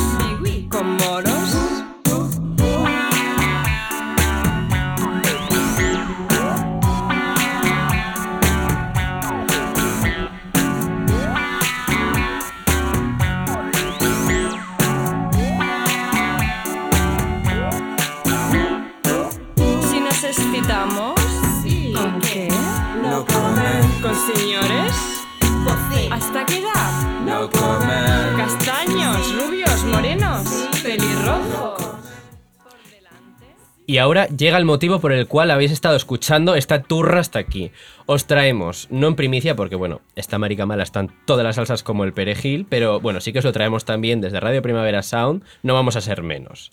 Os traemos a Cristo Casas, escritor y graduado en periodismo y comunicación audiovisual por la Universidad de Valencia, y también antropólogo, aunque presumo que a él le agradaría más que lo presentáramos por algo diferente a sus estudios o su profesión, porque eso es de un elitismo muy burgués y porque Cristo dice que rotundamente él no quiere trabajar, él quiere venir a la vida a veranear y a Amigo. tirarse a la Bartola, pero de momento todavía no puede, porque tiene que pagar un alquiler en Barcelona y porque aquí todavía no ha entrado en vigor la regulación de precios, pese a que hace cuatro meses que tenemos aprobada la ley vivienda. Así que cualquier día Cristo se tendrá que volver a su Enarejos natal, en Cuenca.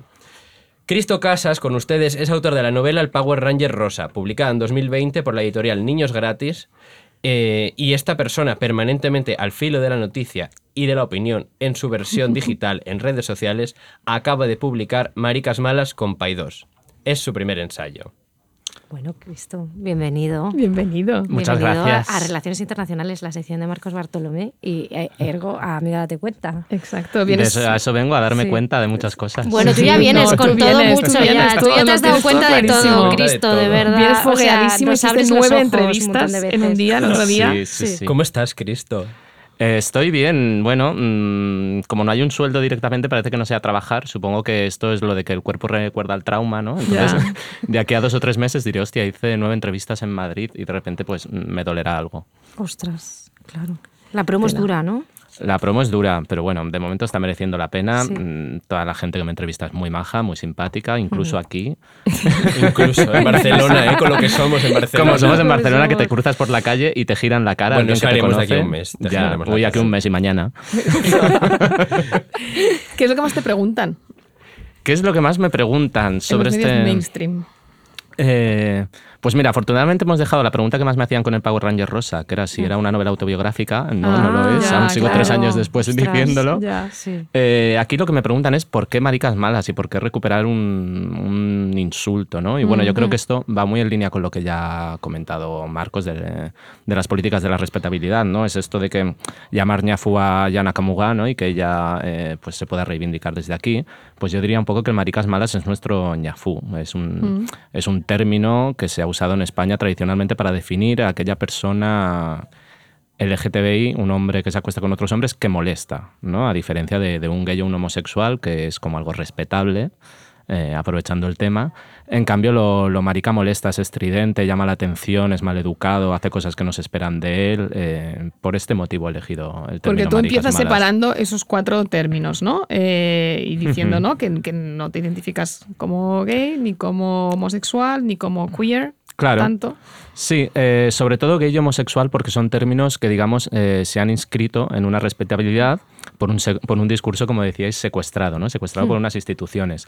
En primer lugar, eh, hay un- una institución médica que, que está construida desde el prejuicio cis heterosexual, ¿no? Y creo que hay ejemplos de sobra. Por ejemplo, yo qué sé, que parece que sea como una cosa del siglo XIX, pero es que si miramos a la vacuna del COVID, hemos visto que no se había testado correctamente en cuerpos de mujeres cis, ¿no? Y esto ha tenido consecuencias. Sí. Pues imaginaos esto desde el siglo XIX, proyectado sobre los cuerpos disidentes en lo sexual y afectivo, eh, que crea categorías pues, como la histérica para referirse a la mujer y el homosexual para referirse a, a los hombres que mantienen sexo con otros hombres, en contraposición a lo que hasta entonces era el sodomita. ¿no? Hay una transición del pecado a, a la enfermedad o a la categoría clínica. Eh, y por otra parte, gay, lo que hay es una nueva transición de la categoría clínica a la categoría comercial y al consumo. Entonces, en ambas ocasiones, lo que hacen las personas LGTBI, y en concreto los hombres que mantienen sexo con otros hombres, es acceder al respeto a través de asumir ser definidos por un discurso que no pueden definir ellos, que está definido o bien por los médicos o bien por los negocios privados, ¿no? Mm. Entonces, ¿qué hago al recuperar marica? Pues marica es una categoría previa a todas estas categorías en la que se, definía a estos hombres por su amaneramiento, por sus ganas de romper las normas, por su impredecibilidad, porque eran, en definitiva, hombres no respetables y hombres no respetuosos con las normas que les imponían los demás. Entonces, eh, reivindicar marica es ese negarme a ser una persona respetable porque, bueno, es un callejón no sin salida, es un callejón suicida. ¿Y esto cómo lo haces? Porque tiene que ser muy complicado ser una marica mala a tiempo completo, ¿no? Ser una marica mala a tiempo completo es cansadísimo. Nadar contracorriente, eh, que es algo que hacen los salmones, es complicadísimo. Y creo que necesitamos dotarnos también de espacios seguros y espacios tranquilos donde poder construir estrategias colectivamente para ser un poco maricas malas todas. Y creo que también es necesario salir de las categorías estancas, porque comprometernos absurdamente con ser respetables nos lleva también a encajonarnos en esas casillas que nos exigen la respetabil- respetabilidad. Y yo he intentado escribir Maricas Malas desde un punto en que encuentre muchas conexiones con otros discursos de colectivos minorizados a los que también se les exige la respetabilidad, ¿no? Eh, bien sean mujeres, bien sean personas migrantes, racializadas y sobre todo hay muchísimo contenido en torno a la discapacidad y a los, y a los discursos de lo CRIP, ¿no? Que ponen en valor lo discapacitado como, como deseable y, y no como respetable.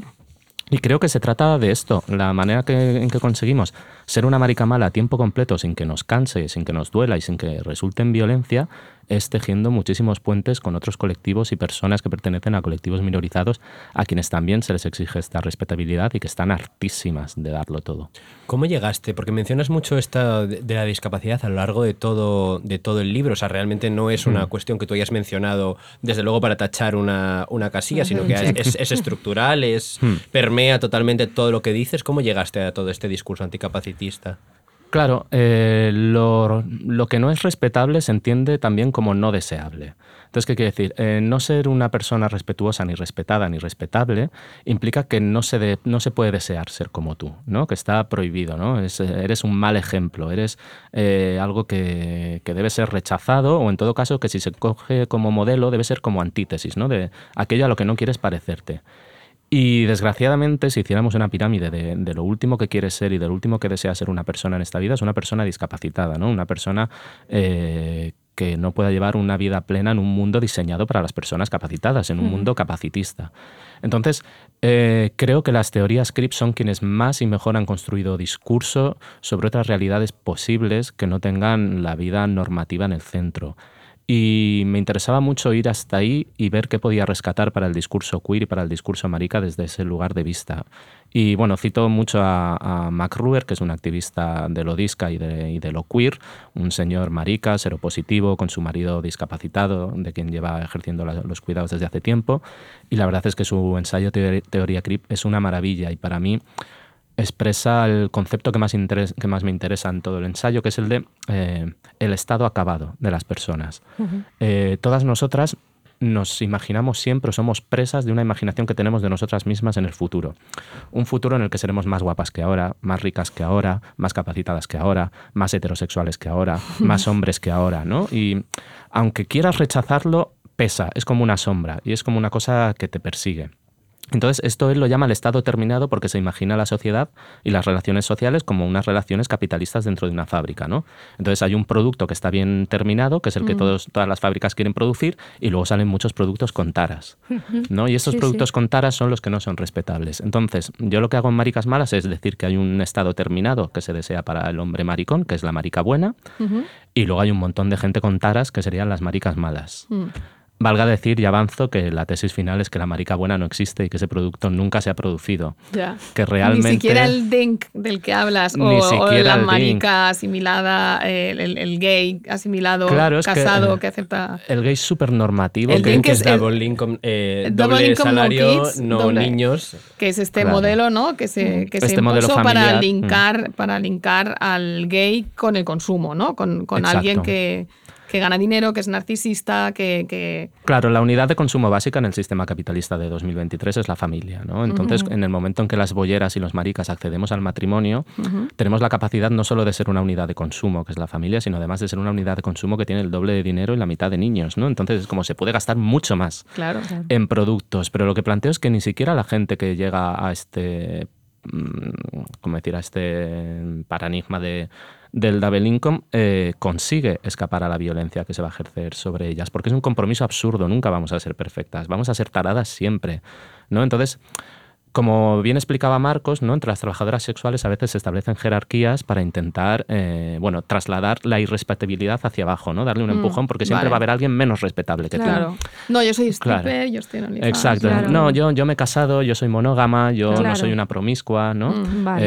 Eh, por poner un ejemplo súper actual, yo que Sí. sé, eh, hace un par de días un festival, ¿no? Para que veamos lo absurdo que es el compromiso con la respetabilidad. Cierto festival publicaba un tuit diciendo que los baños de su recinto eh, estaban, bueno, para, para usarlos para miccionar y no estaban para follar, ¿no? En una clara eh, vejación de un público mayoritariamente LGBTI que había ido a estos baños, ¿no? Y todas las redes se lanzaron contra ellos, ya están otra vez los maricones follando en los baños. Ya, pero es que hace 15 días salía un vídeo también en Twitter de una pareja hetero a la que pillaban follando en el baño del avión Y la gente se partía. y la gente sí, se sí, y claro, eran sí. todos Claro, aplausos. totalmente. Claro, entonces Sí, te sí. estás comprometiendo con una respetabilidad que a una pareja Sitges hetero nunca le van a también, pedir. ¿no? Que, Claro. que cri- criticaban la propia organización, ¿no? En Sitges, Mm. imagínate, criticaban a los que se saltaban, eh, digamos, el decoro. ¿no? Exacto. Y pasa con el nudismo, ¿no? Que lo hablábamos Mm. recientemente, que Sí. a veces parece que el colectivo nudista se quiere alejar del, del colectivo LGBTI o de los gays porque dicen, no, es que claro, nuestras playas están dejando de ser nudistas porque mm, vienen los gays con sus eh, Espidos. hábitos, con sus despidos, con sus trozos de tela minúsculos, que será básicamente lo mismo, y nos estropean el ambiente familiar de una playa nudista. El Y la, al final, escúchenme ustedes, la playa nudista a una persona del Opus, a una persona familiar, mm, a Jaume Colboni no le parece no, que no sea muy hagamos una familiar todo ordenanza de civismo a las playas nudistas, ¿eh? Sisplau, no, no, esto no. Que nos las ordenan, Sí, nos que nos las las ordenan. No, que sis- no, no, no ¿Es una marica esto. mala, eh, Jaume ¿O tampoco él llega al estado acabado? Maricas malas somos todas, insisto. Incluso. Incluso las que se comprometen con no serlo no tienen más remedio que, que caer en ese saco. Sí, pero qué imagen tan antigua, ¿no? Está, está dando, ¿no? O sea, Sí. nosotras lo, lo comentábamos. Bueno, estamos, estamos bastante indignadas, Sí, ¿no? sí, Con, eso con sí, todo lo eso que sí está que pasando. retrotrae un poco, ¿no? Sí, es el como un discurso como de los hace una 2000, vez, ¿no? sí, de, de cuando de- a ver, el, el- Hotel Axel, ¿no? Uno de los Sí. primeros actos que hizo como alcalde. Exacto. que fue ese Eh, símbolo que el- fue el símbolo de la década pasada, que es lo que tú decías, ¿no? O sea, el, el- el gay que gasta, ¿no? El gay que va al hotel de lujo, el, la, el la gay persona... chample, ¿no? Él habla mucho, tú hablas en Sí. el libro Sí. de la gaytrificación, De ¿no? la De- de, los que en algunas ciudades se ha, se ha hecho desde arriba, totalmente en Ottawa, creo que Totalmente, decías, ¿no? en De Ottawa se- coger un barrio sí. degradado y, oye, que vengan aquí los gays, Hmm. nos lo ponen money, nos abren los comercios, Luego los expulsamos a ellos y se quedan los ricos. ellos, los ricos. O, o que se queden, quiero Sí, decir, que claro. tampoco molestan, ¿no? Mm. Que son, que son maricas buenas, ¿no? Sí, Eh, consumistas. Sí, para mí es un ejemplo supino, ¿no? O sea, que las políticas LGTBI de un municipio como Barcelona eh, hayan pasado de, de hablar de centros LGBTI, de, de a- a- ¿cómo decir esto?, abordar las violencias a eh, inaugurar tiendas de jockstrap en el, en el Gaysample, pues hombre, es un abismo, ¿no? Y entonces yo creo que sí que es un poco una vuelta de la marica mala al gay. Esperemos que no volvamos del gay al homosexual medicalizado, porque entonces ya será un ya, abismo. fatal. ¿Y tú alguna vez has intentado ser una marica? O sea, tuviste tu momento marica buena, digamos. To- todas lo tenemos. Eh, Como, o sea, y tuviste sí. ahí una epifanía de decir, no, esto de aquí, esto, ¿qué es esto? ¿Por qué? Sacadme de aquí. No, yo sigo intentando ser marica buena a diario, claro que sí, o sea... Como la salida del armario, ¿no? Un poco. Sí, es como lo de salir del armario, es que al fin y al cabo te tienes que enfrentar a violencias cotidianas prácticamente, ¿no? Entonces yo no me puedo permitir en una ciudad como Barcelona, eh, donde aún no se está aplicando la ley de vivienda, donde los pisos temporales están mm, comiéndose todo el mercado, ¿no? Que entras en Idealista y de repente son todos alquileres hasta 11 meses por un dineral. Yo no me puedo permitir, si no tengo vivienda y tengo que encontrar un piso nuevo, llegar a una entrevista con una mm, inmobiliaria y sacar mi pluma y ser una marica mala. Es que eh, las circunstancias materiales me obligan a parecer una marica buena, ¿no? Hay me obligan a ser respetable, a performar esto. Mm, desgraciadamente, claro, el cambio que requiere es cultural a muchos niveles, ¿no? Y por eso también insisto mucho en lo colectivo y entender alianzas, porque si no solo las maricas, también las mujeres, las negras y las cojas, vamos a las inmobiliarias y nos plantamos, pues entonces igual tienen que ser ellas las que se desrespeten un poco a sí mismas. Mm. Le hemos dado varias vueltas a, a la tesis, una, yo creo que es la tesis central de- del libro, que es que, el, además lo dices así, que el matrimonio igualitario fue una derrota. Hmm. Es una tesis provocadora, eh, pero, pero muy interesante. A mí me gusta mucho también cuando haces el análisis, el recorrido histórico de Hmm. cómo una reivindicación, que era el matrimonio, que no era históricamente parte del, del colectivo LGTBQ, pasa a ser la reivindicación central, se consigue y, y al conseguirse anula las todo otras lo que se luchas. venía pidiendo. Sí, exacto, sí. Yo para intentar trazar esto lo que hice fue irme al decálogo de la primera manifestación LGTBI del Estado español, ¿no? En 1977 por las Ramblas, que hay un montón de fotos y ahora todas las instituciones las reivindican y como Sí. tal. Pero realmente las 10 demandas, el decálogo de aquella manifestación, eran unas demandas inasumibles absolutamente para la socialdemocracia de 2023 y te las coge cualquier partido que tenga ahora una posición de poder y no puede defendértelas en un mitin, ¿no? Porque estaban hablando de un, de un mundo distinto, están hablando de un mundo infinitamente mejor que este que tenemos, ¿no? Y las demandas pues estaban centradas, sí, en abolir la familia y el matrimonio, que de hecho es la número 3, ¿no? Que menudo viaje ir de allí a pedir el matrimonio para todas. Claro. Eh, pero también pedían vivienda, también pedían eh, abolir el trabajo, también pedían sindicatos, también pedían repartir eh, de otra manera los recursos y la comida, ¿no? Sobre todo porque las personas LGTBI eran personas con unos recursos ínfimos, ¿no? Entonces, en aquellos momentos en los que no eran respetables, por mucho que lo intentaran, eh, era una obviedad que el sistema capitalista te oprimía por tu expresión de género, por tu orientación afectivo-sexual, ¿no? Entonces, no les quedaba más remedio que pedir un mundo alternativo, ¿no? En ser revolucionarias, en, en desear otra cosa.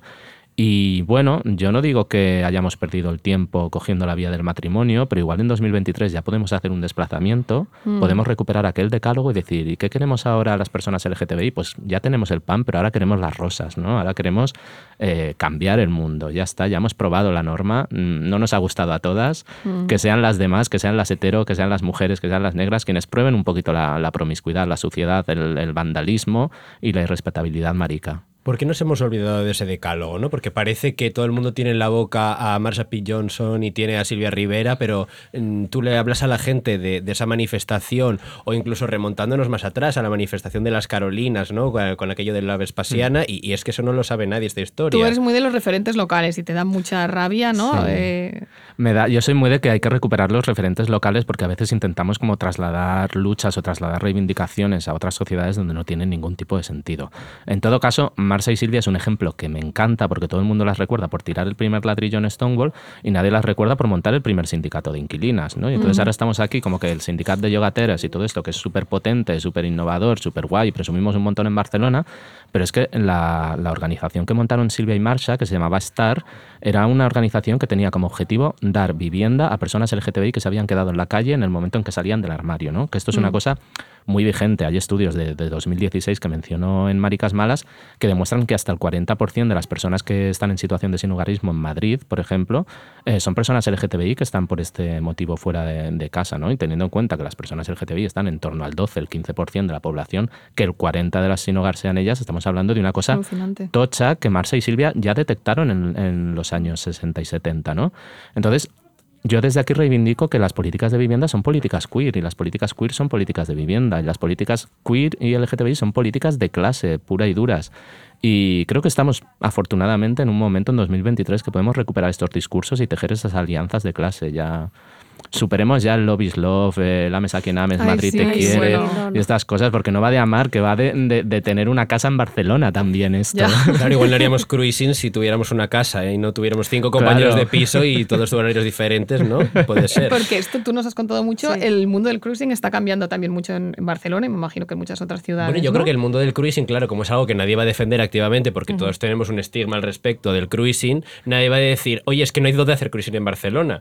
Porque es que, claro, eh, la playa de Saladería de Besos, la playa de Chernóbil, está llena de amianto, no se puede ir. En el Parque de la Sagrada Familia tampoco se puede ir, porque hay turistas hasta las 3 de la mañana. ¿Cuál es el horario del cruising? Ya no hay horario. Ya se, se fue a la porra. En el, Parque de Montjuic, ahí arriba, es lo mismo, no hay, ya no se puede hacer cruising. Entonces, ¿y las estaciones? que si ahora se cobra la entrada a la estación para ir al baño? Claro, es Entonces, claro, nos quedamos, bueno, pues un poco de política de vivienda y yo me quedo en mi casa, ¿eh? No pasa nada.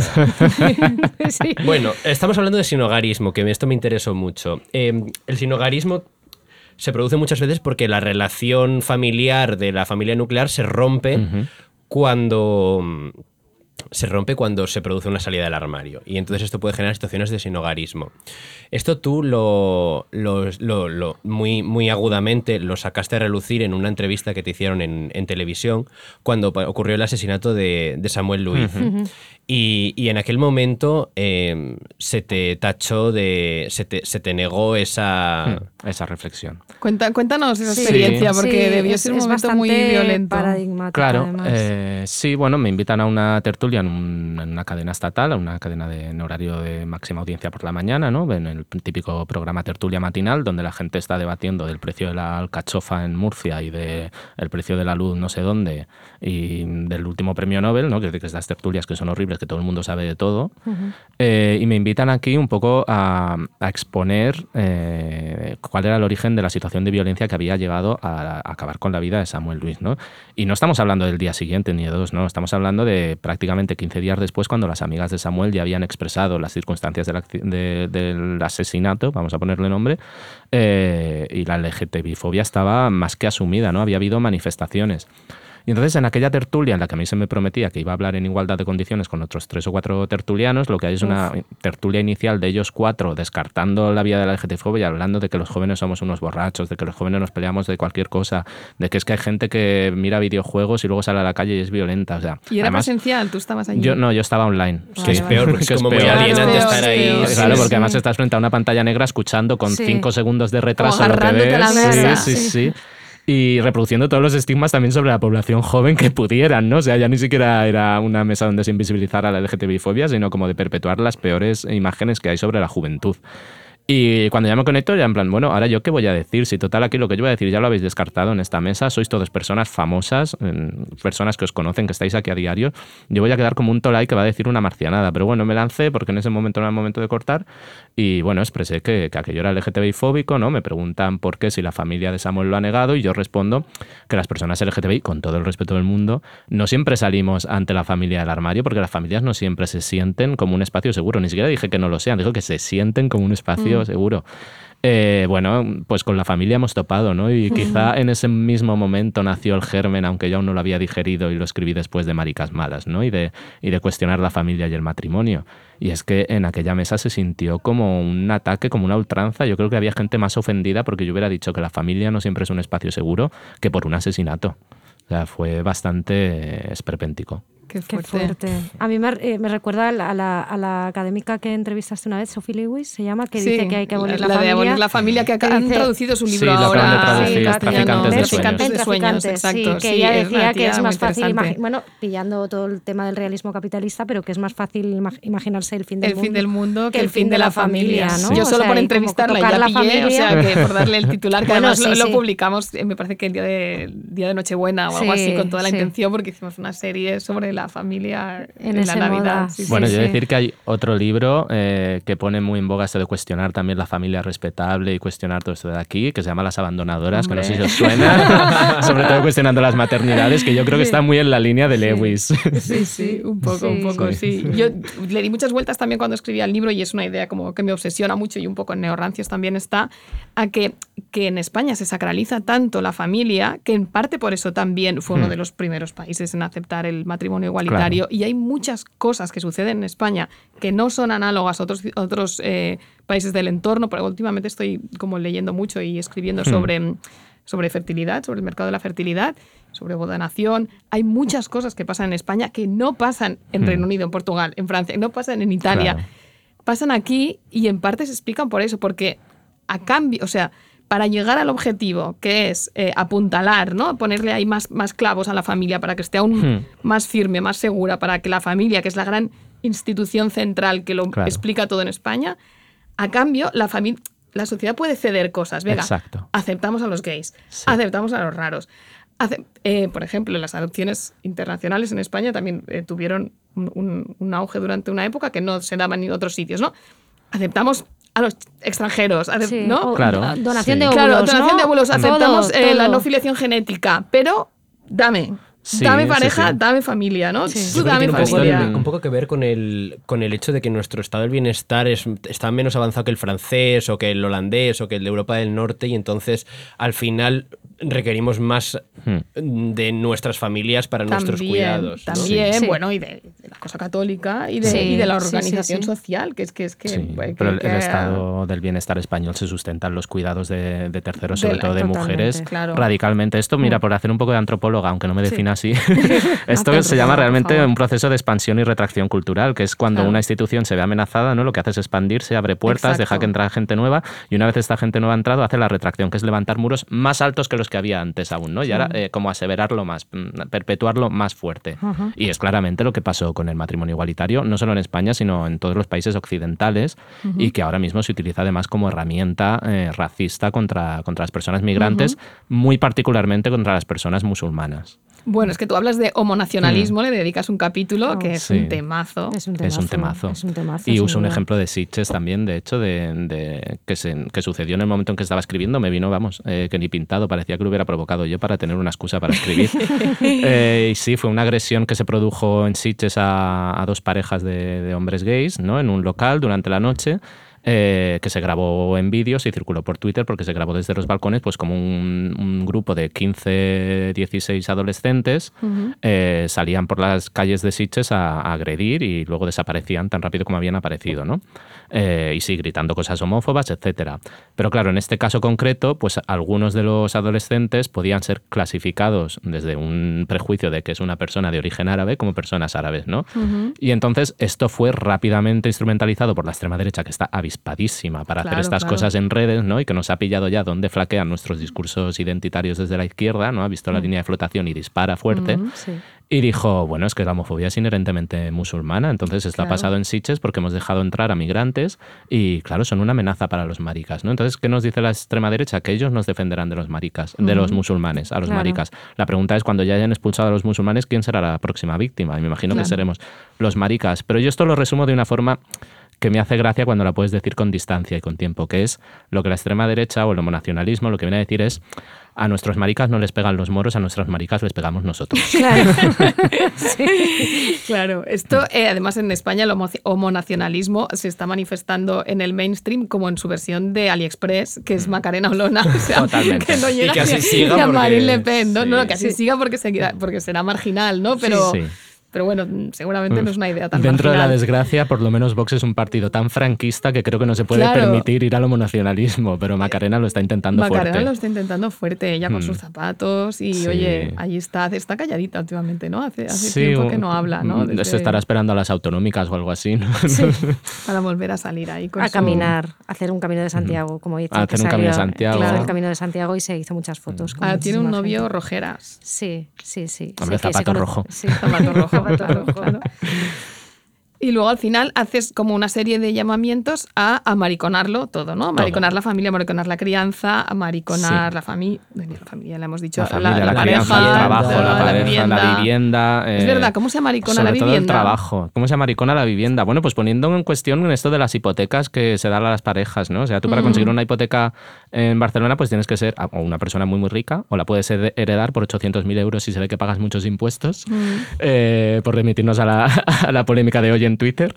Eh, o básicamente ser una pareja solvente con dos sueldos y si puede ser sin niños, ¿no? Un DINC. un Entonces es como que el DINC perpetúa muchísimo el sistema hipotecario, ¿no? Para acceder a la vivienda. Entonces, si cuestionamos esto y decimos que la gente pues debe de tener también proyectos para vivir solo, proyectos para vivir en colectivo, proyectos para vivir en tribu, o si podemos incluso ocupar la palabra prohibida en Barcelona, pues todo esto también es un poco amariconar la vivienda. Porque al final lo que propongo cuando digo que el resto se tienen que amariconar, lo que también propongo es que las maricas nos boyericemos, nos mujericemos, nos racialicemos, nos transicemos, nos discapacitemos y que un poco todas cedamos, como hace el sistema matrimonial cuando cede que entre gente nueva, cedamos que entren muchas gentes nuevas y muchas costumbres nuevas y usos nuevos y estrategias nuevas en nuestras vidas, pero que luego no la parapetemos, que dejemos las puertas abiertas para que siga corriendo el aire.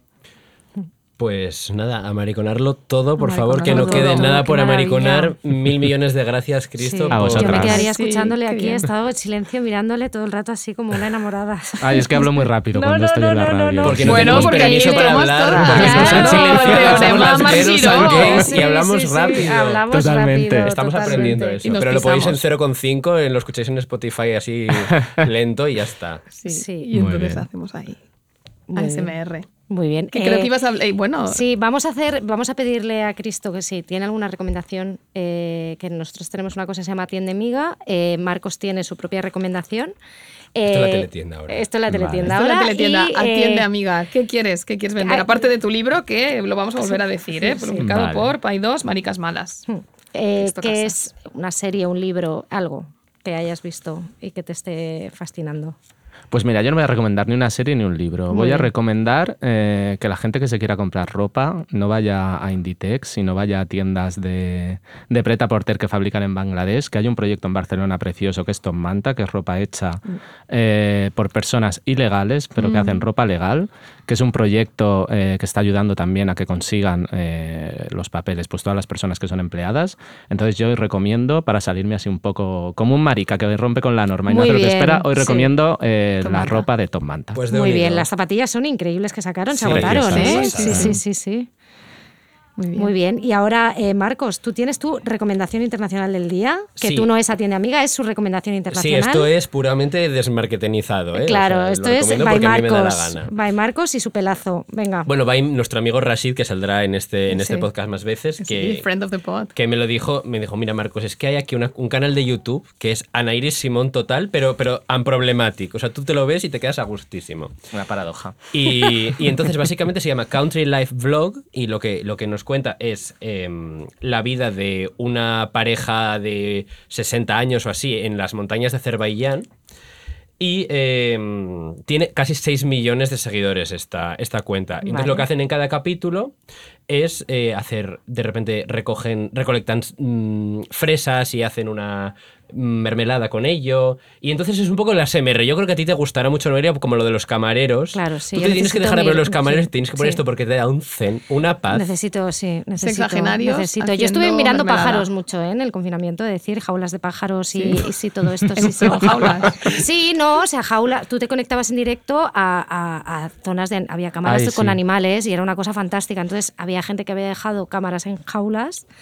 Y tú veías a lo mejor pues, un pájaro nacer o que venía por la comida. Y entonces yo pues a veces decía, ay, ver qué pasa ahí. Ay, Hubo un nido que se hizo hombre. famoso también, ¿no? La gente miraba lo que pasaba en un nido. Sí, y en- hay un charco, hay un charco en Tanzania también que tiene una cámara y, y yo estuve enganchadísima al, Al charco de o- Tanzania. al charco de Tanzania porque se acercaban eh, jirafas, tal, depende del rato, tú, tú veías ahí toda la sabana y era maravilloso, o sea, estás ahí con 8.000 cosas del trabajo y voy al charquito. Esto durante, la- durante el confinamiento lo hacía Jenny Odell mucho. Lo del- claro, Eh, es que yo, por- empieza con yo esto, lo- que lo claro, es que yo leí una entrevista que le hicieron en Jezebel, luego lo escribió en el libro, Sí. que habló y, y se linkaba y dije, ay, voy a ver los pájaros como Jenny, que ya me da paz, porque nos da, ella sí que nos da solaz.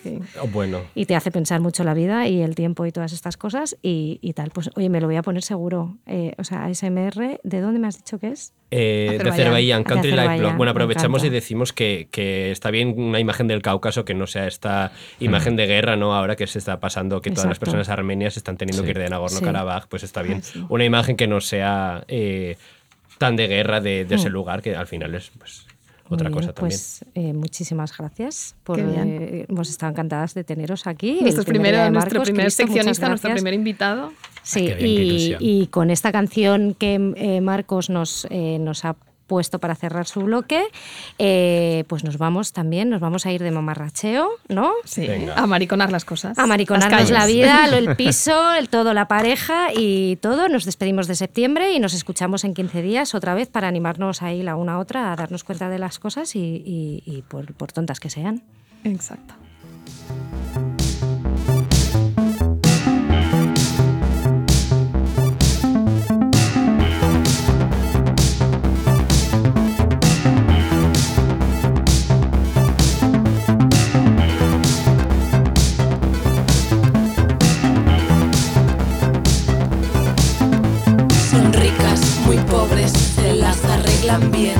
Les gusta ir al Ritz,